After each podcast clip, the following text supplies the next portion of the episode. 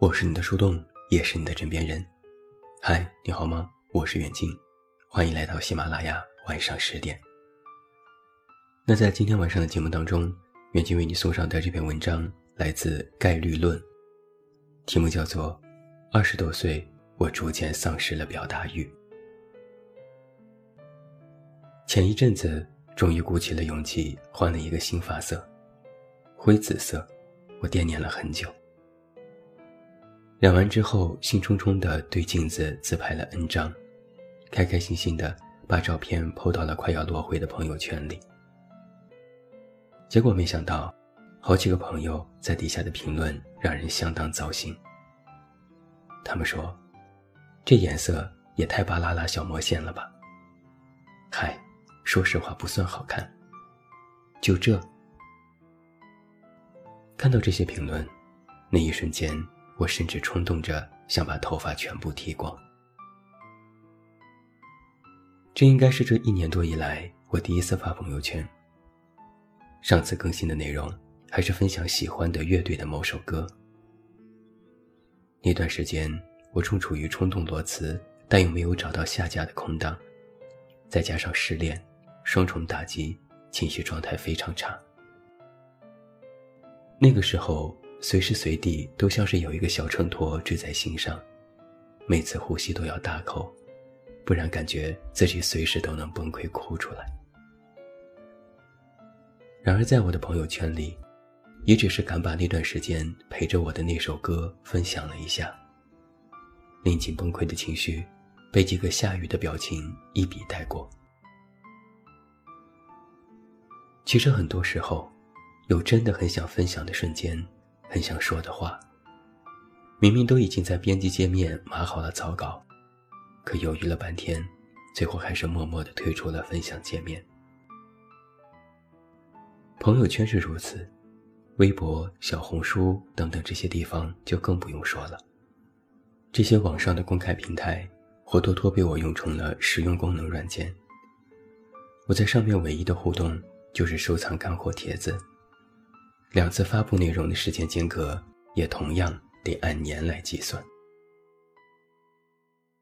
不仅仅是在线上，在线下，比如和朋友面对面的社交里，我也时常会感觉到话堵在喉咙口。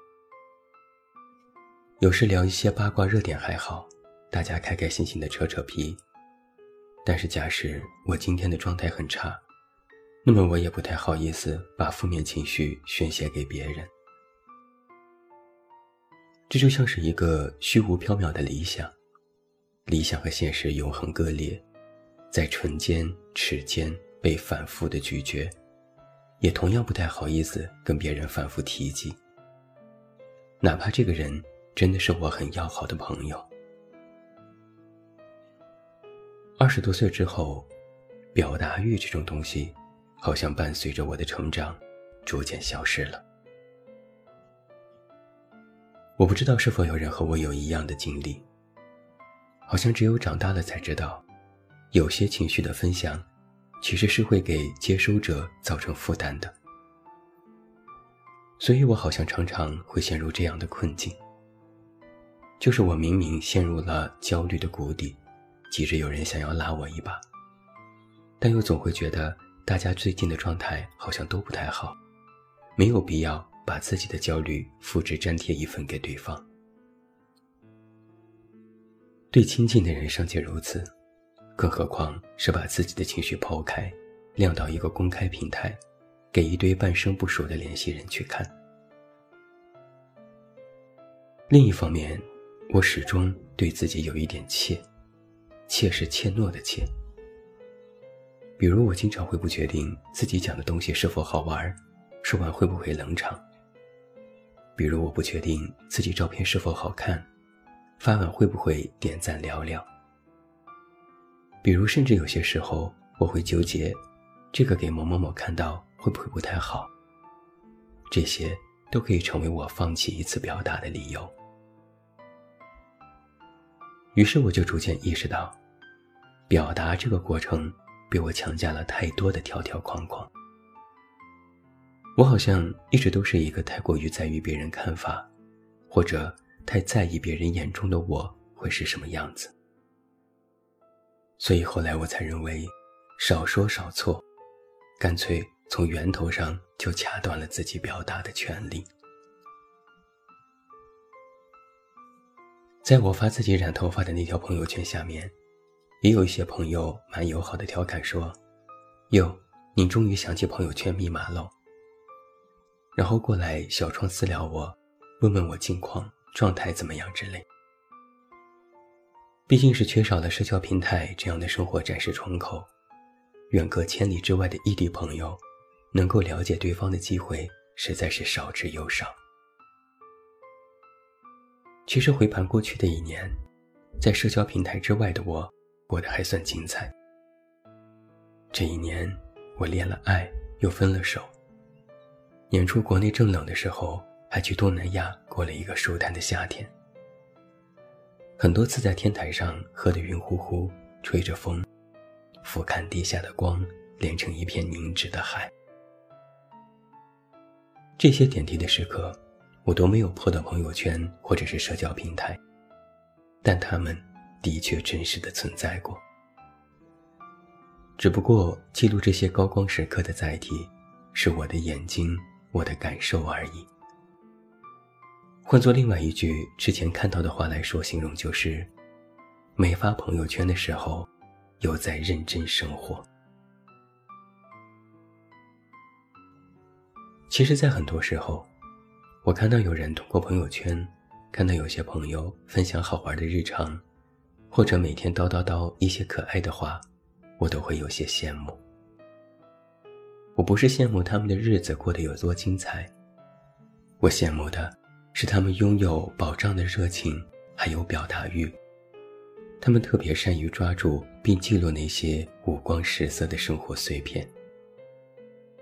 他们朝着屏幕这端的我，遥遥地敞开了一个口子。哪怕作为一个旁观的第三视角，我也仿佛参与进了对方的生活里。通过社交平台的表达和接收这一过程。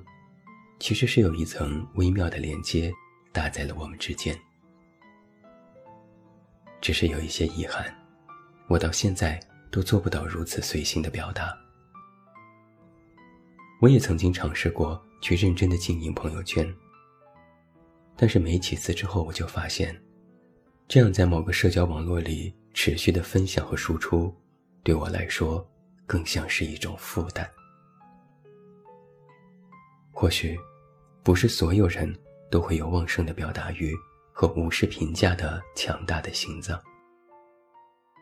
一些人喜欢用社交网络作为美好记忆的备忘录，一些人不愿让记录这一行为把氛围打破。其实到现在，我觉得，社交平台发布内容的丰富与否，其实也并不能够衡量一个人是否有趣，是否过得快乐。不论如何，选择一种让自己舒服的生活状态才是当务之急。毕竟，表达和不表达，其实都是一种自由，不是吗？我是你的树洞，也是你的枕边人。关注公众微信“远近”，找到我。我是远近，晚安。